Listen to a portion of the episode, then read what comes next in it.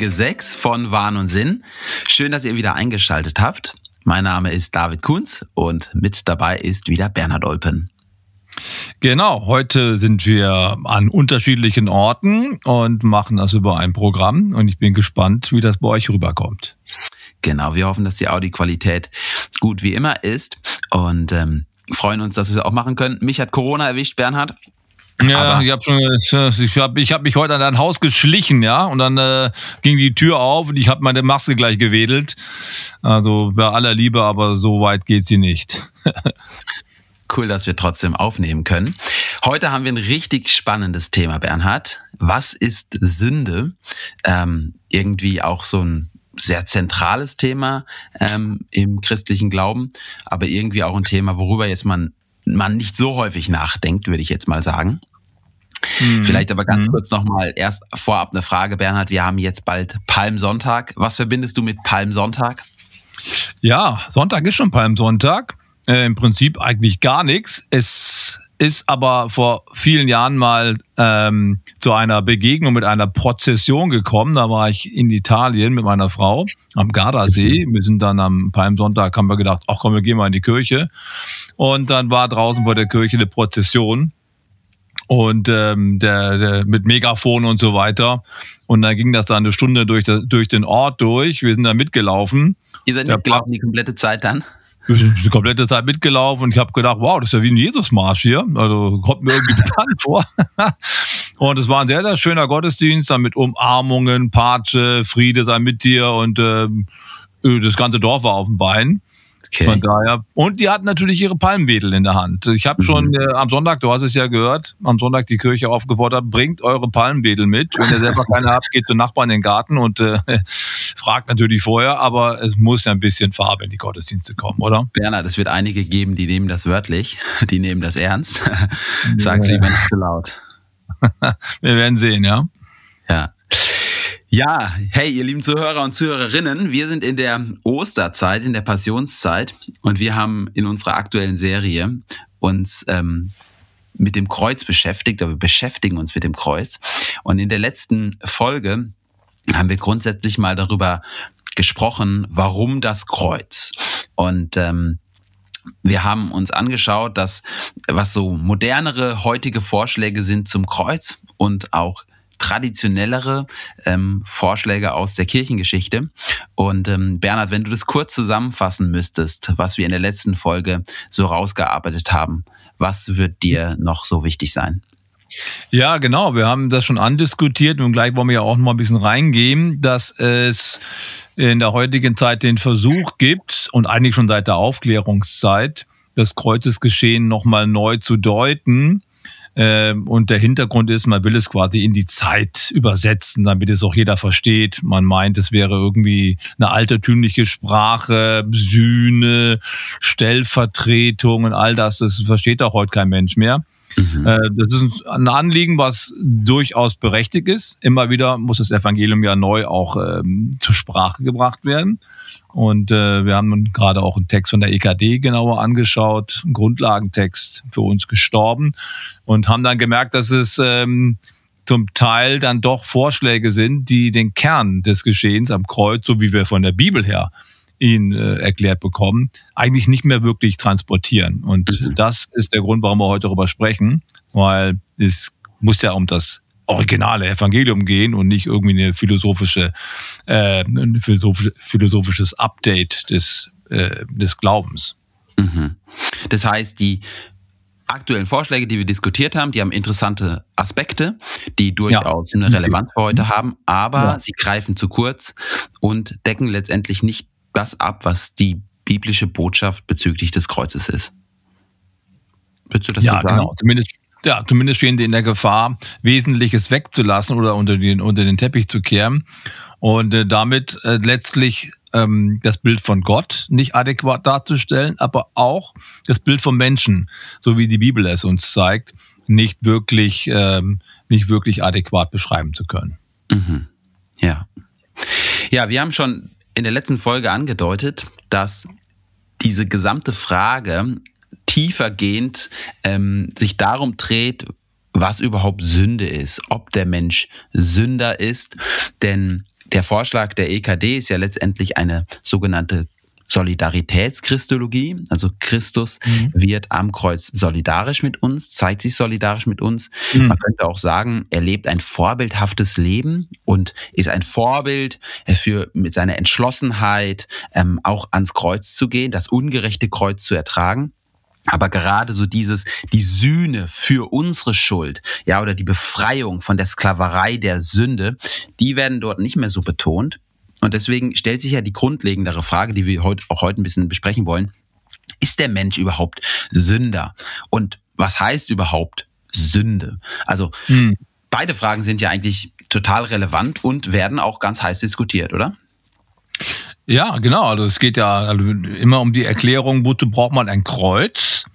Und äh, das Kreuz in der ganzen Brutalität äh, muss ja irgendwie etwas sein, auf das nicht verzichtet werden kann. Und ähm, wenn, wenn die Sünde so ein tiefgreifender Schaden des Menschen ist, dass das Kreuz notwendig war, dann müssen wir weitergehen als nur Vorbildcharakter im Kreuz zu sehen oder Solidaritätscharakter im Kreuz zu sehen. Also es stellt schon grundsätzliche Fragen, das Kreuz.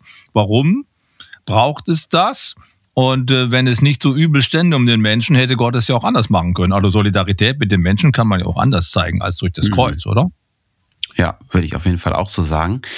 Aber natürlich, ähm, und ich glaube, das muss, darf man auch am Anfang von einem Podcast sagen, natürlich sind die Anfragen an das Thema, was ist Sünde, auch gut verständlich, gerade aus einer modernen Perspektive, gerade aus einer aufgeklärten Sicht ist ja gut mhm. verständlich, dass Menschen denken, wow, ähm, wie können wir so über Sünde reden? Ich habe mal bei äh, Thorsten Dietz in sein Buch Sünde reingelesen. Ja, mhm. Thorsten Dietz, ja, man könnte sagen, postevangelikaler Theologe, ähm, der, der ja, sich mit verschiedenen Themen auseinandersetzt, ähm, auch oft interessante Perspektiven haben und er sagt, ja einerseits, ja, wir müssen über Sünde sprechen in seinem Buch. Ähm, und er sagt auch, wenn ein wenn das Christentum das Thema Sünde weglässt, dann hat es eigentlich seinen Kern verloren, denn es geht um eine um, um Erlösung und um Christus als unseren Erlöser. Aber er sagt mhm. eben, er sieht so ein moralisches Problem beim Thema Sünde. Er hat das Gefühl, okay. ähm, der, der moderne Mensch fühlt sich insgesamt abgewertet durch den Titel Sünder. Ähm, er wird gefühlt entmündigt, der moderne Mensch. Und gerade die Aufklärung ist ja die Geschichte der Freiheit des Individuums, schreibt er so. Und auch so, er sagt, ein Kritikpunkt ist so eine Anmaßung von christlichen Verkündigern, dass man das Christentum so als dauernd erhobener Zeigefinger versteht. Also mhm. er, er, er ringt irgendwie darum, dass man das Thema Sünde wieder aktualisiert. Ähm, hat aber schon berechtigte Anfragen auch an das Thema. Ähm, ich würde jetzt nicht bei allen Anfragen komplett mitgehen, glaube aber, dass man schon wahrnehmen kann, irgendwie, dass es, dass es einem Menschen auch schwierig fällt, ähm, sich mit dem Thema irgendwie anzufreunden. Oder ich meine, aus der, ich weiß nicht, du bist ja jetzt, sagen wir mal, nicht christlich aufgewachsen, Bernhard. Ähm, wie mhm. war das denn für dich früher? Also war das einfach selbstverständlich, ich bin ein Sünder? War es vielleicht auch eine andere Zeit, in der du aufgewachsen bist? Äh, bei mir nicht. Ich bin in den 70er Jahren aufgewachsen. Das war dann schon auch so eine Zeit des Umbruchs und der, und der Modernisierung. Also nicht mehr so stockkonservativ wie noch in den 50er Jahren. Ja, also ich habe, als ich äh, mich dafür entschieden habe, Christus nachzufolgen, mit der Sünde des Menschen nicht so wahnsinnig viel anfangen können, sondern was mich beeindruckt hat, war Jesus als Lehrer, die Bergpredigt, mhm. Jesus als ähm, äh, als Sohn Gottes, Zeichen und Wunder, diese beeindruckende Persönlichkeit, das hat mich eigentlich äh, äh, unglaublich fasziniert.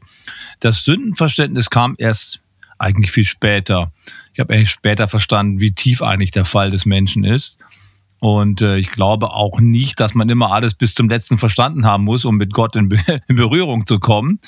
Aber äh, es ist trotzdem wichtig ähm, zu verstehen, was, äh, was, was das Heil eigentlich bedeutet. Mhm. Äh, es ist eben mehr als nur, hey, ich bin ein guter Kumpel vom lieben Gott. Ne? Also da ist schon ein grundsätzliches Verständnis notwendig, auch wenn äh, wir nicht durch unsere Erkenntnis erlöst werden, sondern durch unsere Beziehung. Ne? Mhm. Ja. Also ich schlage jetzt einfach mal Folgendes vor, Bernhard, für unser weiteren Podcast, damit die Zuhörer auch wissen, was auf uns wartet. Ähm, ich würde vielleicht ganz kurz mal damit starten, dass ich kurz ähm, darlege, warum ich glaube, dass es wichtig ist, dass wir über Schuld sprechen und warum es tatsächlich sehr gut mit der Würde des Menschen auch vereinbar ist, den Menschen als Sünder zu bezeichnen. Und dann wollen wir grundlegend einmal darüber sprechen, was ist eigentlich ein biblisches Verständnis von Sünde ähm, und wollen uns speziell auch ähm, dann die Erbsündenlehre von Augustinus anschauen, aus einer biblischen Sicht, aus einer psychologischen Sicht und auch aus einer historischen Sicht und eben schauen, warum diese mal, traditionelle Sicht vielleicht noch ähm, ja einen hohen Stellenwert haben muss ähm, und warum sie sehr gut ist, immer noch heute daran festzuhalten. Ähm, ja, ist gut so? Genau. Ja, genau. Also traditionell ist zwar auch ein guter Begriff, aber um es gleich, gleich auch vorweg zu sagen, traditionell meint hier an dieser Stelle den so, sogenannten dogmatisierten Blick auf Sünde und äh, und Vergebung. Dogmatisiert bedeutet, das ist jetzt nicht einfach nur eine Tradition, die sich so ergeben hat, sondern die auf einer ganz tiefen Erkenntnis beruht, die die Gesamtkirche schon ganz am Anfang ähm, festgeklopft hat. Das gehört mhm. also zum Wesenskern des christlichen Glaubens dazu, zumindest noch nach der, nach der, nach der kirchlichen Lehre und auch nach unserer Sicht. Alles ist mehr als nur ein traditionelle Sicht, sondern mhm. es ist quasi die, die originale Sicht, könnte man auch sagen, die das Christentum die letzten 2000 Jahre ausgemacht hat. Okay, mhm. ja. Ja, hey, vielleicht fange ich mal an damit, ähm, warum ich als junger Mensch glaube, dass es immer noch gut ist, über das Thema zu sprechen. Ähm, wenn wir ja über Schuld nachdenken, dann gibt's eigentlich nur vier Möglichkeiten, über Schuld nachzudenken. Der erste Ansatz ist, würde ich mal sagen, der ganz klassische aufklärerische, also nach Nietzsche eigentlich müsste man sagen, es gibt gar keine Schuld. Nietzsche hat ja irgendwie in seinem Buch zur Genealogie der Moral letztendlich gesagt, Schuld ist nur so ein menschliches Konstrukt. Mhm. Und die Frage, die man sich aber ja ein paar hundert Jahre später als Nietzsche stellen muss, ist, wie kann man so etwas sagen, wenn man jetzt zurückschaut, und darüber werden wir auch noch nachher sprechen, im Anbetracht der großen Diktaturen des 20. Jahrhunderts, hatten die tatsächlich gar keine Schuld. Das finde ich persönlich unbefriedigend, wenn man einfach sagt, der Mensch hat keine Schuld. Ja. Das zweite ist ja zu sagen, der Mensch hat keine Schuld oder es gibt keine Schuld, weil es keine Verantwortung gibt. Es gibt so eine polnisch-schweizerische Psychologin, Alice Miller, und die sagt letztendlich, das neugeborene Kind ist immer unschuldig, weil jede Schuld, die man einem Menschen zuträgt, ist eigentlich nur ein Ergebnis seiner Umstände, seiner Erziehung, seines Umfeldes. So ein bisschen das, das Buch Das Parfüm von Patrick Süßkind, das haben wir in der Abi-Zeit gelesen. Also er ist ein Mensch, der komplett verprägt wird von seiner Gesellschaft und von seinem Umfeld. Und deswegen kann man den Menschen nie zur Rechenschaft ziehen. Ich finde, dieses Beispiel macht den Menschen aber kleiner, als er ist. Denn letztendlich sagt man, ja, der Mensch ist ja nur Opfer und er ist niemals Täter. Er kann gar nichts dafür, was er tut. Ja, die Verantwortung des Menschen, ja. Mhm. Eigentlich wird dem Menschen so eine Verantwortung abgesprochen. Ja. Das dritte ist, dass man versucht hat, es gibt Schuld, aber man definiert sie ganz ohne Gott. Darüber weißt du bestimmt sogar noch besser Bescheid. Ich habe ich hab gelesen, dass es so 1755, also in der Mitte des 18. Jahrhunderts, ein Erdbeben von Lissabon gab. Ja. ja. Da sind irgendwie 30 bis 100.000 Menschen gestorben. Ja, 25.000 sagt man, ja. 25.000, okay, wahrscheinlich die aktuelleren Zahlen. Und man hat eben versucht, Gott dann auf die Anklagebank zu setzen, weil das äh, war ja in Lissabon und Lissabon war, glaube ich, eine erzkatholische Stadt irgendwie so, gell? Ja, und vor allen Dingen, dass, äh, dass äh, diese Geschichte ist deswegen so dramatisch, weil die Leute eigentlich alles richtig gemacht haben. Die sind nämlich in die Kirche gegangen am Sonntagvormittag. Dann kam das Erdbeben.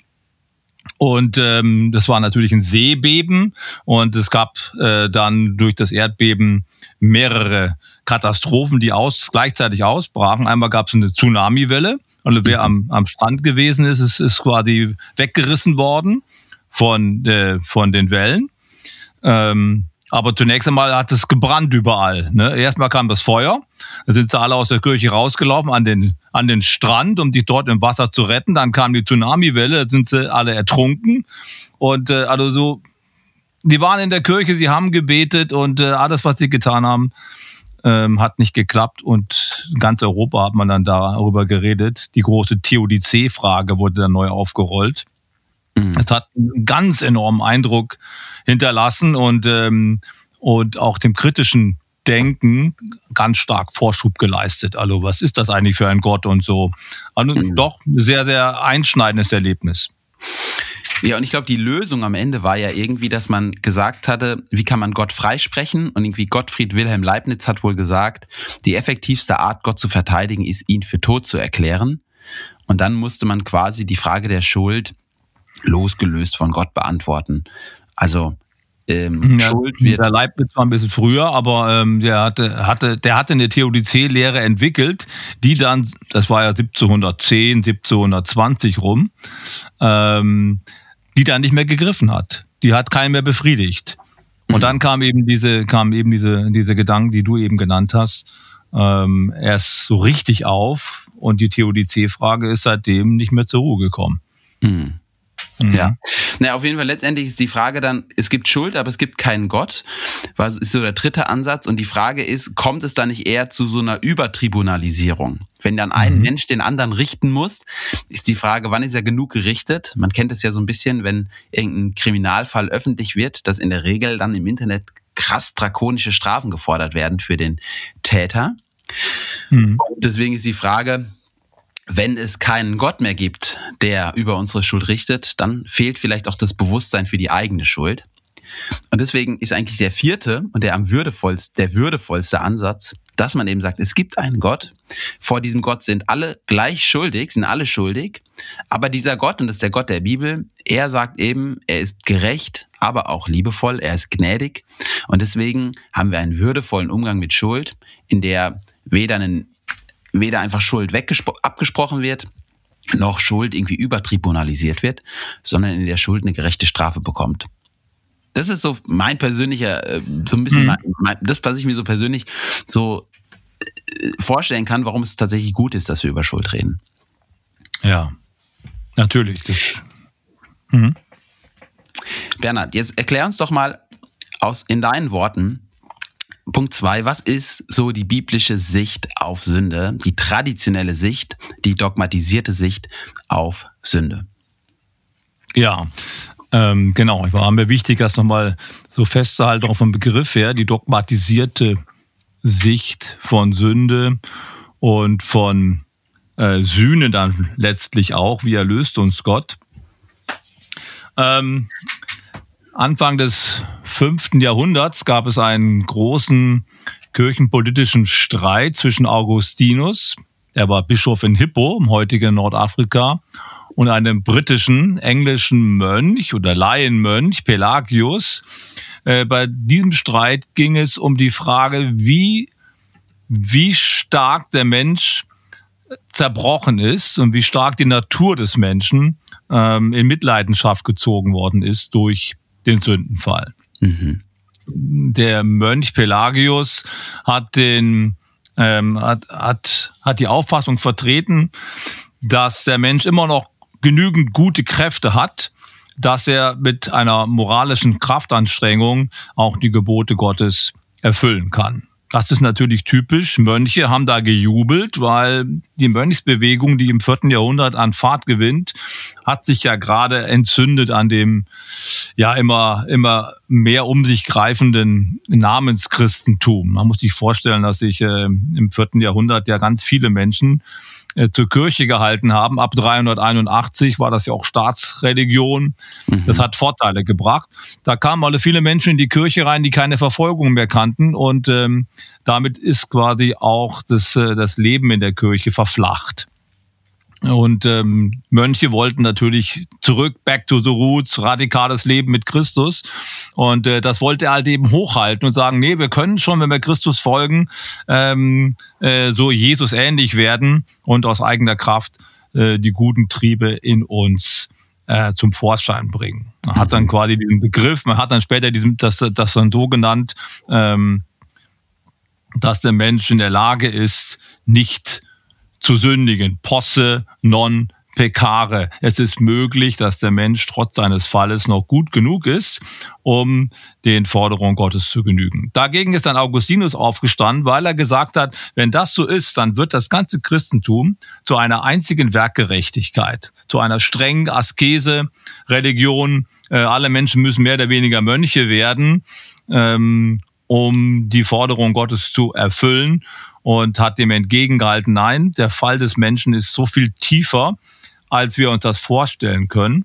mhm. und hat dann den Begriff ähm, entwickelt, non posse, non peccare. Es ist dem Menschen nicht möglich, nicht zu sündigen, ja. Non posse, mhm. non peccare. Es ist dem Menschen nicht möglich, nicht zu sündigen. Und hat dann zwei Unterschiede, Unterschiede gemacht, die jetzt sehr, sehr wichtig sind. Er hat zwischen der, äh, zwischen dem Peccatum actuale, also der Tatsünde, unterschieden mhm. und dem Peccatum originale.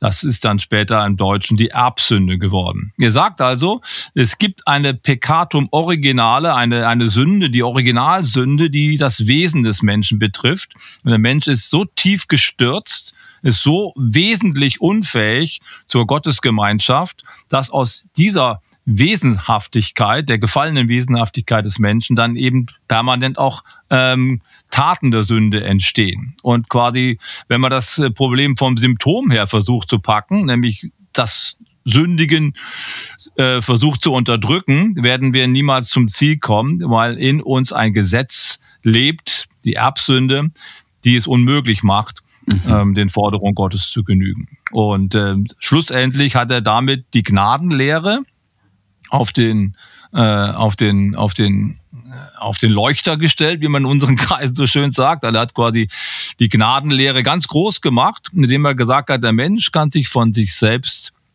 nicht erlösen. Unmöglich. Er braucht eine Stellvertretung, er braucht jemanden, der ihn loskauft von diesem in ihm liegenden Gesetz der Sünde, dass es dem Menschen, dass es dem Menschen unmöglich macht, nicht zu sündigen. Das ist so mal ganz grob zusammengefasst, dieser pelagianische Streit. Ich fasse ihn nochmal fass ja. noch kurz zusammen für unsere Hörer, okay, Bernhard? Okay. Also pelagianischer Streit heißt Pelagius gegen Augustinus. Pelagius hat gesagt, posse non peccare, es ist möglich, nicht zu sündigen. Der Mensch hat genügend Kräfte in sich, das Gutes zu tun. Augustinus hat dem widersprochen, hat gesagt, non posse non peccare, es ist nicht möglich, dass der Mensch nicht sündigt. Denn es geht nicht nur um Tatsünden, sondern es geht letztendlich um das Wesen der Sünde, das im Menschen tief verankert ist, im Deutschen die Erbsünde.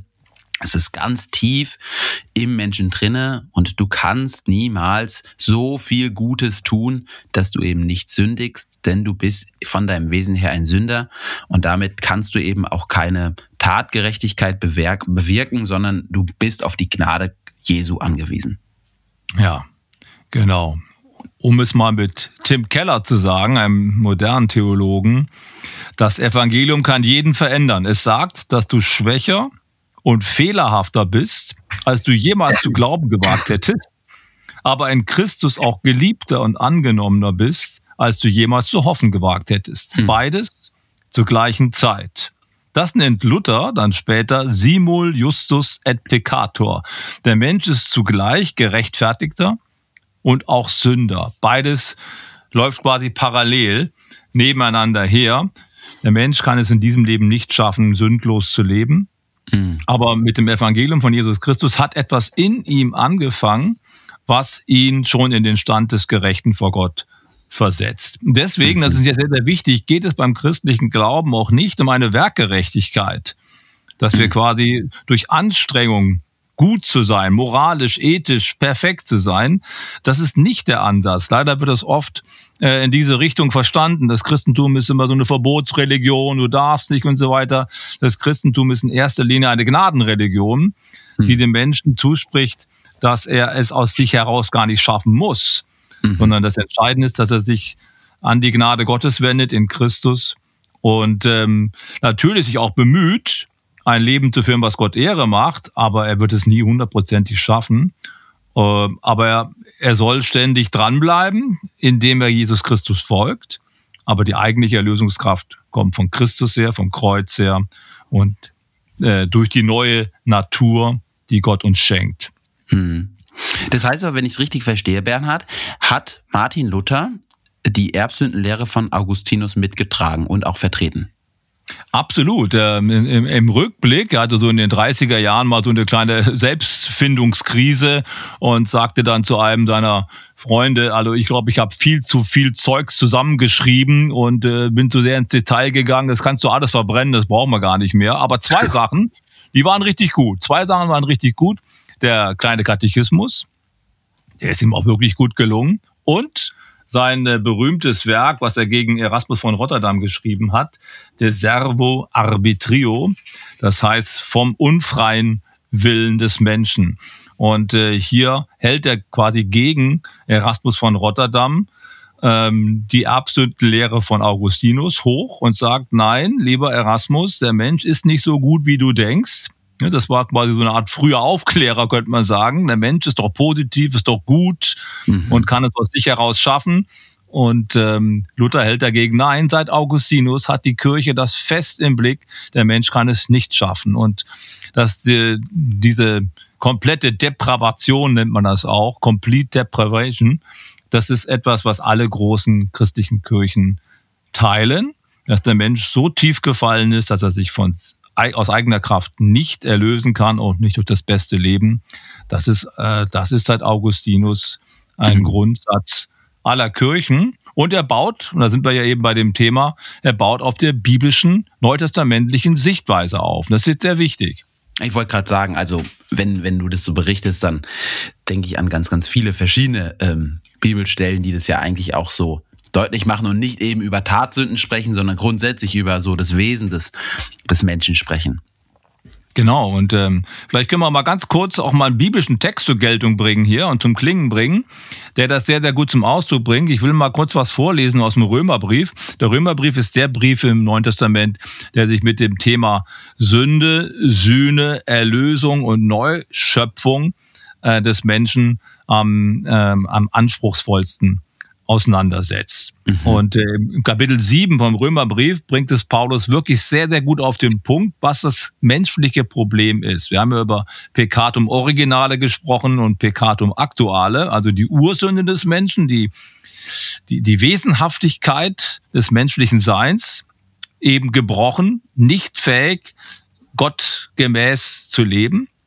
Und dann diese Tatsünden. Da sagt er folgendes im Römer Kapitel 7, ab Vers 18. Ich weiß, dass in mir, das heißt in meinem Fleisch, also in meiner menschlichen Natur, nichts Gutes wohnt. Wollen habe ich wohl.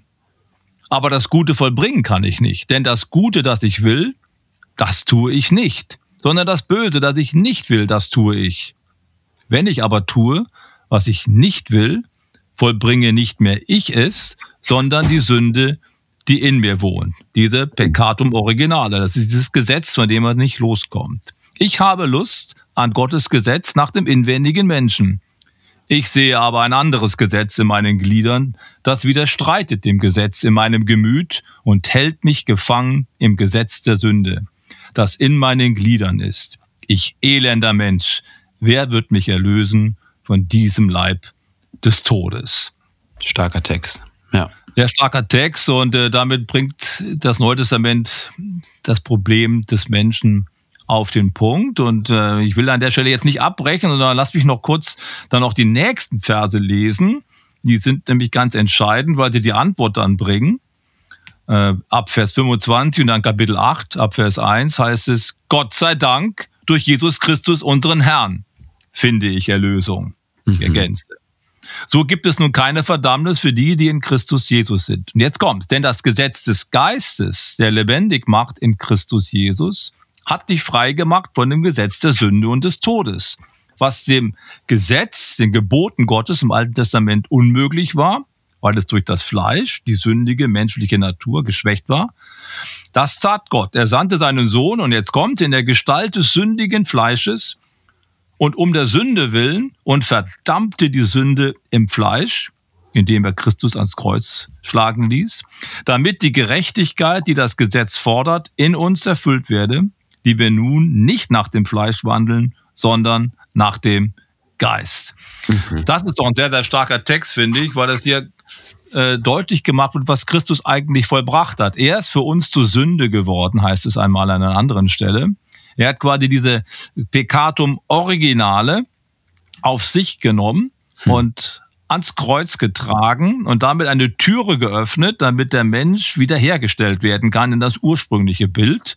Und durch das Wirken des Heiligen Geistes in uns, der Heilige Geist kommt ja erst nach Pfingsten, kommt ja erst nach Ostern und fängt an, im Menschen das Werk der Wiederherstellung ähm, zu tun und damit wird der Mensch in die Lage versetzt, der Mensch, der mit Christus in Verbindung ist. Ähm, plötzlich wacht er wieder auf, in ihm steht etwas auf, was im Sündenfall verschüttet worden ist. Und es beginnt eine neue Wirklichkeit in ihm aufzuleben. Freilich nicht komplett, sondern immer auch ausgebremst durch die Sünde, die ja noch da ist. Simul justus et peccato. Aber das Neue hat schon angefangen mhm. und dem muss er folgen. Und das ist die Botschaft vom Kreuz und die Botschaft vom Neuen Testament. Es ist ein Gnadenhandeln Gottes und ist, es ist quasi eine Wiederherstellungsabsicht, die Christus am Kreuz und dann durch die Auferstehung verwirklicht. Mhm. Ja. Ja, ich glaube, dieser Punkt, ähm, den den du betont hast bei Augustinus und auch jetzt, dass es eben nicht zuallererst um irgendwelche Tatsünden geht, der ist schon sehr wichtig. Denn ich glaube, das ja. Erste, wenn Menschen den Begriff Sünde hören, dann denken sie an irgendwelche, ja, verbotenen Dinge, die sie getan haben, ja. So man, Sünde ist ja. ja fast schon so ein Synonym für Schokolade geworden, so ein bisschen, ha, ich habe mir wieder Sündhaftes gegönnt, so. Ja, den Apfel ähm, geklaut, ne? Das, ja. das war's, ne? genau. Und das ist eben laut der biblischen Botschaft um was viel äh, tiefer gehendes ähm, geht. Das mhm. ist, glaube ich, schon sehr entscheidend. Und ähm, ich glaube auch tatsächlich, dass das schon weiter vorne in der Bibel sehr deutlich wird. Ähm, weil wenn ich jetzt über das Thema Sünde nachdenke, dann, dann, dann kommt mir zuallererst ja auch so der Schöpfungsbericht in den Kopf und dann äh, die Geschichte vom Fall ähm, Adam und Eva. Mhm. Und ich glaube, hier, hier, also an dem Text sieht man ja auch, dass es was viel Grundlegenderes hat. Also Adam und Eva, die eben Gott misstrauen und stattdessen äh, eher der Schlange glauben.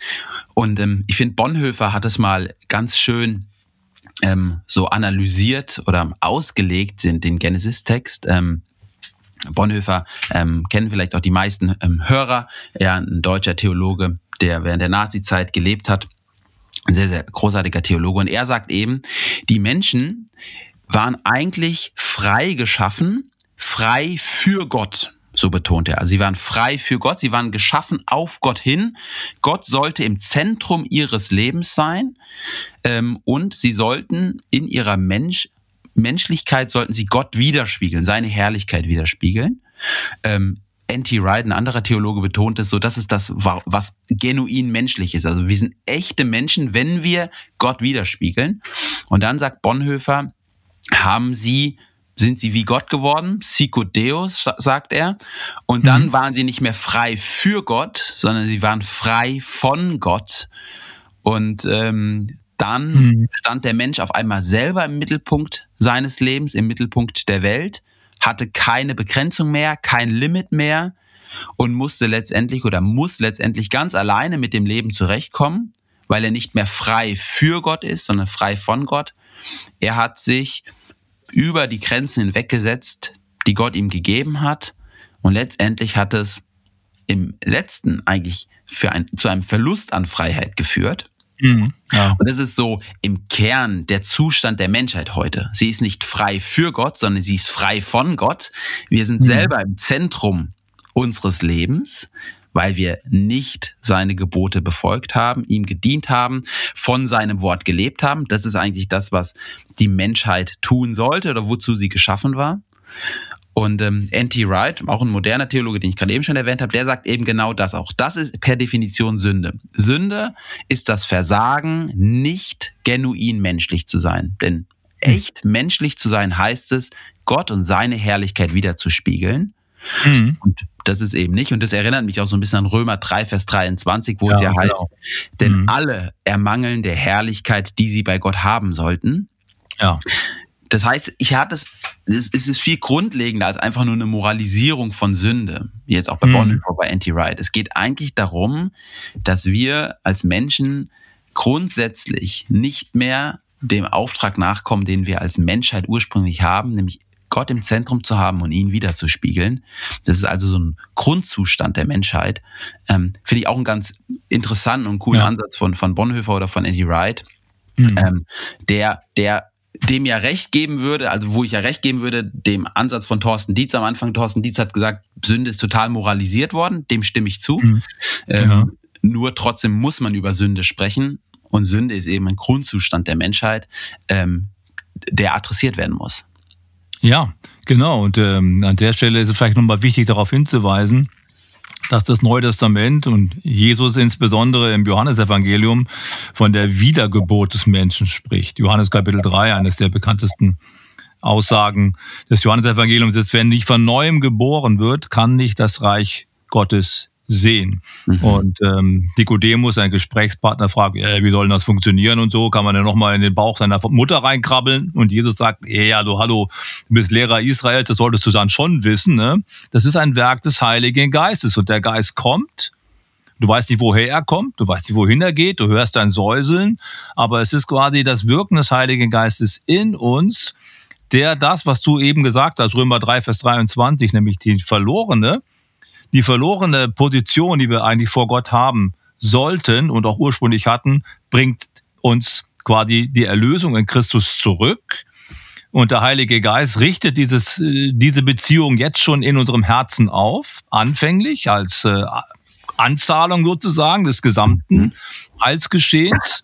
Und ähm, wenn das Reich Gottes kommt, wird das in Gänze dann auch sichtbar werden. Der Tod wird überwunden. Aber es ist so wichtig darauf hinzuweisen, dass es eben diese Überwindung der Sündennatur darum geht es eigentlich im, in der Schrift und im Neuen Testament, äh, damit der Mensch wieder in ein neues Verhältnis zu Gott gesetzt werden kann und seine ursprüngliche Stellung zurückgewinnt. Das ist genau der Punkt. Deswegen sprechen wir von Wiedergeburt. Klingt ein bisschen merkwürdig, aber es ist quasi das Wiederaufstehen von etwas Verschütteten im Menschen.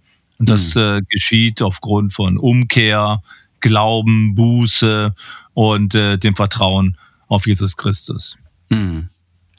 Ja, und ich glaube tatsächlich, dass ähm, das auch ein bisschen erläutert, ähm, warum nicht jeder Mensch sich selbst so direkt als Sünder sieht. Ähm, denn wenn ich mich als Sünder sehe, würde das ja bedeuten, ich habe direkt ja. Taten vor Augen, die ich getan habe. Und ähm, wenn du jetzt viele Menschen fragen würdest, würden sie sagen, ja, ich kenne bestimmt entweder ich selbst oder ich kenne Leute, das sind so tolle Leute und die sind keine Christen.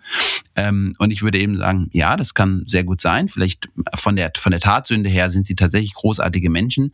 Das bedeutet ja. aber nicht, dass sie sich um Gott drehen. Und das ist eben, glaube ich, entscheidend auch in den Gesprächen mit Menschen, darum, eben darauf eben zurückzukommen, wie Bonhoeffer sagt, ja, Gott im Zentrum, das ist die ursprüngliche Bestimmung von uns Menschen. Sünde ist viel mehr als einfach nur schlechte Taten tun. Tatsünden ergeben sich daraus, sagt er, ja. wenn wir uns nicht ja. mehr um Gott drehen. Ja. Aber ich glaube, das ist ein wichtiger Punkt, denn natürlich, wenn ich mich, wenn ich mich mit Menschen unterhalte, die total, äh, total großartige Werke tun, aber nichts mit Jesus zu tun haben, dann würde ich ja nicht sagen, ähm, ähm, dass ich es nicht gut finde, dass sie gute Werke tun. Ich würde nur ähm, nicht sagen, dass sie deswegen per Definition einfach gute Menschen sind ähm, und keine Erlösung mehr brauchen. Ja, und das ist ja auch etwas, was sich den Menschen nicht sofort so aufdrängt, denn wir leben ja in unserer Welt und äh, Gott ist uns, uns nicht so vor Augen. Also meine Erfahrung, du hast mich am Anfang gefragt, wie das bei mir gewesen ist mit Sünde. Meine Erfahrung ist einfach die, je näher wir Gott kommen, desto mehr erkennen wir unseren tiefen Fall. Hm. Desto mehr erkennen wir die unglaubliche Differenz, die zwischen mir, dem menschlichen Wesen und dem heiligen Gott ist. Also man spricht dann auch von Ehrfurcht, Gottesfurcht. Hm. Und äh, das ist ja etwas, was der in der Gesellschaft mehr oder weniger verdampft ist. Ne? Es ist äh, verdunstet äh, mhm. weil Gott kaum noch eine Rolle spielt, sodass es dem modernen Menschen wahnsinnig schwerfällt, sich daran zu tasten. Und es braucht schon ein bisschen, braucht schon ein bisschen äh, des Weges, um da wieder hinzukommen, weil äh, wir haben letztlich ein verdunkeltes Gottesbild. Wir machen uns Gott zu menschlich, zu anthropomorph. Naja, komm, der liebe Gott, der soll aber nicht so, so beleidigt sein, ne? sind wir ja auch nicht. Und äh, laufen eigentlich an dem biblischen Gott vorbei, indem wir so mit ihm umgehen, weil er uns so, so fern ist mhm. und wir eben nicht in der Gegenwart Gottes sind. Man erlebt es ja auch in unseren Gottesdiensten, auch in anderen Gottesdiensten, wenn ein Mensch zum Glauben an Christus kommt, ist es oft begleitet von Tränen, von einem inneren Zerbruch, von einer inneren Ergriffenheit, ähm, einem Erwachen, dass Gott so gut ist, dass aber auch so heilig ist. Ähm, das alles fehlt dem dem, dem Otto normalen Menschen, weil die Gegenwart Gottes uns eben nicht so gegenwärtig erscheint. Da muss man hingeführt werden und das ist ja die Aufgabe auch der Kirche. Mhm. Ich glaube, das ist so ein schönes Bild, was, was mir dabei immer hilft, ist, ähm, wenn man über äh, das Fensterputzen im Haus nachdenkt, dann mhm. merkt man gar nicht, wie dreckig die Fenster sind, bis auf einmal die Sonne scheint und sie so leuchtet, ja. sie ins Fenster hineinleuchtet und auf einmal merkt man, wow, wie viele Schlieren und äh, Fingerabdrücke und was auch immer ähm, Spuren dort auf den Fenstern sind. Und mhm. genauso stelle ich mir das immer vor ähm, wenn ein Mensch in die Gegenwart Gottes kommt, dann ist es wie wenn so ein Lichtstrahl auf sein Fenster scheint und auf einmal wird sichtbar, was da alles ähm, an Spuren in seinem Leben ist äh, sind. Und das ist ja auch die Aufgabe des Heiligen Geistes, uns zu überführen von Sünde, äh, sagt das mhm. Neue Testament. Und ähm, ja, letztendlich ist es etwas, wie du sagst, glaube ich, wo Menschen auch hingeführt werden müssen ähm, eben dazu eine Erkenntnis zu kommen, die dann aber Gott schenken muss. Das ist ja nichts, was ich den Menschen einreden kann. Ah, du bist jetzt so schlecht und so weiter. Ich darf ja. natürlich die Wahrheit des Wortes Gottes predigen und verkündigen, aber letztendlich muss am Ende die Umkehr bewirkt äh, Gott selbst durch seinen Heiligen Geist. Genau. Und ich meine, das ist, das ist jetzt mal so ein theologisches Argument, ein biblisches Argument, biblische Herangehen, Herangehensweise, die äh, dem Menschen nahegebracht werden muss. Aber es gibt auch noch andere Herangehensweisen. Du hast es am Anfang angekündigt. Das äh, theologische Argument, wie schwerwiegend die Sünde ist. Aber es gibt auch das psychologische Argument, wie schwerwiegend Sünde eigentlich ist und wie sie uns verblenden kann. Und dann auch noch ein historisches, ich weiß nicht, äh, du hast es bestimmt äh, aus dem Schulunterricht noch vor Augen. Das Instanzenmodell von Sigmund Freud, David, sagt dir das was? Das sagt mir etwas. Man muss dazu sagen, ich hatte auch ähm, einen sehr guten Freund, der Psychotherapeut ist, der mhm. ein großer Fan von Sigmund Freud war. Also letztendlich, mhm. du meinst es mit dem Instanzen Instanzenmodell wahrscheinlich so diese, dieses Konzept von Sigmund Freud, dass jeder Mensch so ein Über-Ich hat. Man könnte sagen, mhm. eine moralische Instanz ähm, ja. im Leben, ein Gewissen. Ja, es ist in gewisser Weise anerzogen worden. Ähm, die Bedürfnisse anderer spielen hier eine Rolle so gesellschaftliche Konventionen. Ähm, man könnte so im Bild sprechen, so klassisch so das Engelchen auf der Schulter. Und dann ja. hat man auf der anderen Seite ähm, das Es, das sind so die Triebe, ähm, das Teufelchen, Egoismus, ich will meine Triebe befriedigen, ähm, steckt auch von der Natur aus in jedem Menschen. Und dann, da gibt, es das, hm? und dann gibt es das Ich. ähm, und das vermittelt so zwischen beiden Polen. Also letztendlich jeder Mensch hat alles, alles drei in sich. Aber mhm. an, weil, weil du hast jetzt erwähnt, aber das Interessante ist ja an, an, an Freuds ähm, Instanzenmodell ist letztendlich, dass er ja sagt, es ist dem Menschen möglich, dazwischen zu vermitteln, oder? Also er wird ja nicht sagen, ja. wie jetzt die Theologen, der Mensch ist total verdorben. Ja, genau, aber er, er, er ignoriert es auch nicht, also dieses S, ne, dieses Triebhafte im Menschen, das, äh, das, das nimmt er schon wahr, ne? Das ist schon auch eine, äh, auch, auch ein Problem, weil es in einer Spannung steht zum gesellschaftlich Angemessenen oder zum hm. sozial angemessenen. Quasi meine eigenen Bedürfnisse müssen sich ja immer auch äh, mit den Bedürfnissen von anderen Menschen oder der Gesellschaft, der Familie, in der ich lebe, irgendwie auch äh, in ein, in ein Gleichgewicht bringen lassen. Und mhm. das ist dann ein gesunder Mensch, würde jetzt Sigmund Freud sagen, der kriegt das hin, dass ich als Vermittlerinstanz äh, kann dann quasi zwischen Ichhaftigkeit und sozialem Verhalten äh, immer schön unterscheiden und verhält sich mal so, mal so, sodass es insgesamt eine runde Sache wird. Das ist natürlich seine, seine, ähm, seine Idee dabei. Aber an der Stelle möchte ich ein bisschen mal dem Sigmund Freud dazwischen grätschen, nämlich die, die Idee, dass ein gesunder Mensch, ein gesundes Ich, die Vermittlung von beiden Instanzen hinbekommt, das möchte ich doch mal ein bisschen in Frage stellen. Und mhm. zwar deswegen, weil es in der modernen Psychotherapie äh, immer wieder die Feststellung gibt, dass da, wo es um Schuld geht, also Sünde ist ja keine Kategorie in der Psychotherapie, das ist ein religiöser Begriff, der wird hier nicht gebraucht. Aber wenn es um Schuld geht, dann ist es sehr, sehr häufig so, das sagte zum Beispiel Raphael Bonelli, ein sehr bekannter Psychiater, der hier in Deutschland praktiziert. Er sagt, er erlebt es so, dass Schuld nach Sigmund Freud etwas Bedrohliches ist. Und alles, was bedrohlich ist, muss verdrängt werden. Es, es sei denn, es gibt einen Ort, an dem ich es abgeben kann. Aber da sind wir dann schon wieder bei einem religiösen Kontext. Abgeben kann ich Schuld in der Beichte, ne?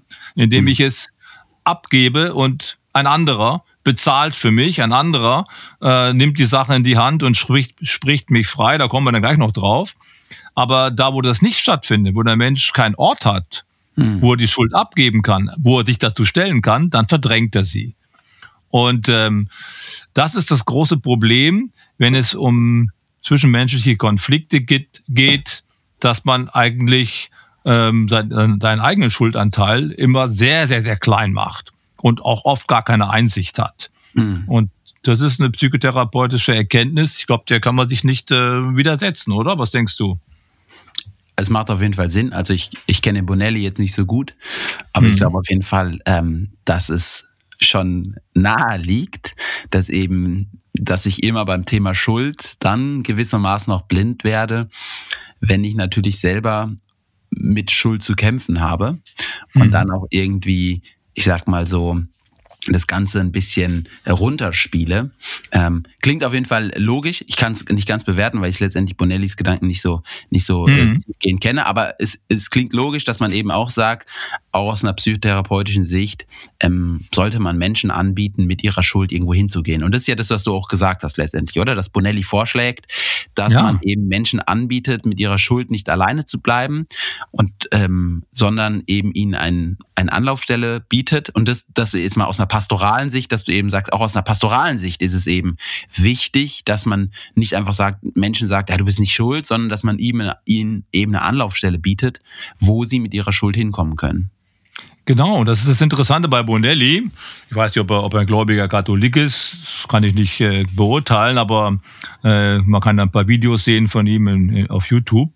Da spricht er sehr offen da, darüber, dass, dass er Menschen auch in die Beichte schickt weil er an einem Punkt dann kommt, den er selber nicht mehr lösen kann. Und ähm, das, äh, das, das kommt dann immer zu solchen ähm, solchen Erfahrungen, von denen er dann auch spricht, dass Menschen, die in die Beichte gegangen sind, zum Beispiel er spricht von Frauen oder auch Männern, die abgetrieben haben, Männer jetzt natürlich indirekt, aber sie haben ihre Frauen unter Druck gesetzt, das zu tun. Die kommen oft nach Jahren oder Jahrzehnten zum Psychotherapeuten, weil diese Schuld, die haben sie verdrängt. Da ist ein Schuldanteil. Und den kriegen sie am Ende nicht weg. Den kriegen sie nicht los. Und dann wissen sie nicht, wohin damit. Und dann, dann, äh, dann an solchen Stellen zum Beispiel schickt der Menschen in die Beichte und äh, erlebt dann, wie sie komplett verändert zurückkommen. Die Gesicht, der Gesichtsausdruck ist anders, die Körperhaltung ist anders, die Augen glänzen. Und äh, wenn er dann fragt, was ist passiert, ich war in der Beichte.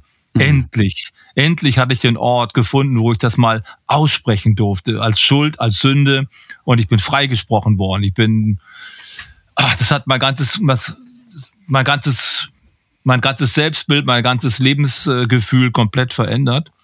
Und ich glaube, dass die psychologische Konstitution des Menschen, so wie Freud sie hier mal definiert hat, ähm, doch deutlich macht, dass dieses S, dieses Triebhafte, dieses Ichhafte doch viel stärker mhm. ist, als wir es uns manchmal wünschen und dass es auch eine Überschätzung ist des Menschen, dass er immer so reif ist und immer so äh, wohlerzogen und aufgeklärt, dass er seine eigenen Bedürfnisse immer schön mhm. ausmittelt.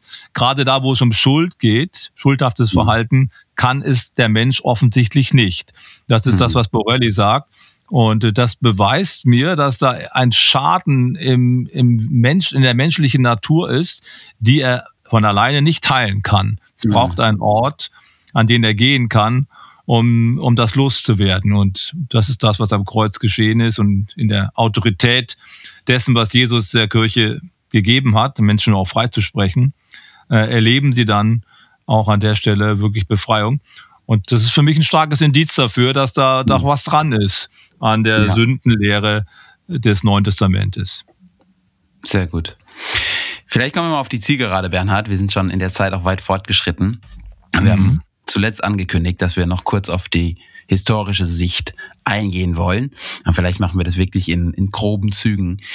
Letztendlich ist meine, meine Vermutung, dass die gesamte Geschichte der Menschheit doch zeigt, dass wir nicht ohne diese Kategorie der Schuld auskommen und dass jeder Versuch, irgendwie aus eigenen Kräften etwas zu gestalten, letztendlich doch auch wieder gescheitert ist.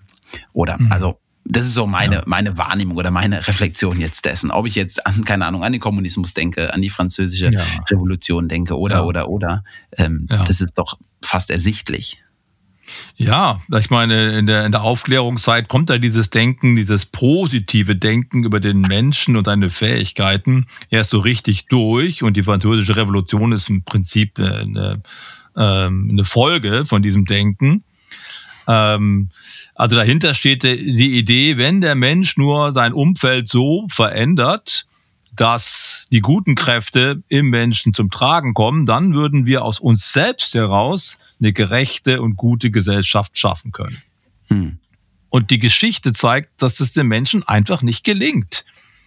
Oder zumindest nicht langfristig, nicht anhaltend gelingt, vielleicht kurzfristig mal. Aber die französische Revolution hast du eben erwähnt, ist ein einziges Desaster, endet im Grand Terreur. Da werden Zehntausende hingerichtet. Ähm, der Kommunismus als große Utopie des 19. Jahrhunderts scheitert im 20. Jahrhundert auf fürchterliche Art und Weise. Man meint, eine gerechte Gesellschaft herbeiführen zu können und der, der gute Mensch, der aufgeklärte Mensch, der schafft es dann schon, äh, dieses Es-Ich und das Über-Ich auszumitteln und äh, Gerechtigkeit zu schaffen, schafft er eben nicht. Also die, mhm. die Geschichte der Menschheit ist ein einziger Beweis dafür, dass der Mensch es zwar gut meint, denkt man nochmal an Römer 7, in mhm. mir selbst stimme ich den ganzen Sachen ja zu, aber ich schaffe es mhm. nicht, es um, äh, umzusetzen. Das ist, glaube ich, die Lehre aus der Geschichte, dass es einfach dem Menschen nicht gelingen will und da ein ganz tiefer Schaden im Menschen drin liegt, den er selbst nicht reparieren kann. Und es wird ja ironischerweise auch besonders sichtbar dann am Ende doch ähm, in den Versuchen des Kommunismus, wo man ganz bewusst sagt, man löst sich von allem Religiösen, da wo dem Menschen Schuld eingeredet wird und so weiter. Mhm. Ähm, man schafft mhm. eine gleiche Welt und am Ende scheitert es krachend ähm, in unfassbarer Ungerechtigkeit. Man merkt einfach, auch da gelingt es nicht. Ja, und selbst, man muss ja nicht immer zu totalitären äh, Regimen ähm, greifen, um das deutlich zu machen, sondern auch in unserer freiheitlich-westlichen Welt erleben wir ja äh, ein, eine Unfähigkeit des Menschen, äh, den Kurs zu korrigieren, obwohl man schon mit Vollkaracho auf die Wand zufährt. Denkt man nur an die Umweltzerstörung, die Klimakatastrophe. Sie ist seit Jahren und Jahrzehnten bekannt. Also ich kann mich noch erinnern, als Schüler in den 70er Jahren, Club of Rome 1972, die Grenzen des Wachstums da wird das alles schon, das ist 50 Jahre her, wird das alles schon an die Wand gemalt. Man wusste das alles schon, aber es hat einfach nichts ausgelöst. Der Mensch weiß um die zerstörerische äh, Wirkung seines Handelns auf den Globus aber ihr kriegt einfach die Kurve nicht, weil irgendwelche anderen Interessen dann, kurzfristige Interessen, immer dagegen stehen. Mhm. Also der Klimakollaps selbst gemacht, weil der Mensch es einfach nicht schafft, rechtzeitig die Kurve zu kriegen. Und wir denken an, äh, an äh, Li Ping, äh, Trump, Bolsonaro und andere, die, ähm, die, die quasi Regime aufrichten, die das Recht beugen. Wie kann das in, wie kann das geschehen in der heutigen Zeit? Und ich glaube, da müssen wir einfach, einfach anerkennen, dass der Mensch auch in freiheitlichen Gesellschaften offensichtlich nicht in der Lage ist, mhm. ein, ein gerechtes Leben aufzurichten. Wir denken auch an die ganzen Skandale, die ganzen äh, sexuellen Missbrauchsskandale. Wie kann das denn alles passieren? Ja, weil der Mensch einfach ein Sünder ist. Und mhm. äh, wenn er wenn er nur die Gelegenheit hat, sich irgendwie zu verbergen, die Schuld nämlich eben nicht zuzugeben und zu verdrängen, dann macht er das auch. Für mich ein einziger historischer Beweis dafür, dass wir dringend Erlösung brauchen und dass der Mensch eine Reparatur braucht, die er selbst nicht herstellen kann. Mhm. Gut, gutes Abschlusswort. Was heißt gut? Aber ein, ja. Ja, ein, ein Abschlusswort. Hoffentlich ein ehrliches, ja. Ein ehrliches Abschlusswort. Ich habe nur gerade dran, noch dran denken müssen, Bernhard, dass du ja schon in den 70er Jahren auf der, nee, 80er Jahren schon auf der Straße gegen AKWs warst, richtig? Ja, ich war Aktivist, du weißt es, ne? Ich habe mich ich eingesetzt. Ich, ich habe ja alles richtig gemacht.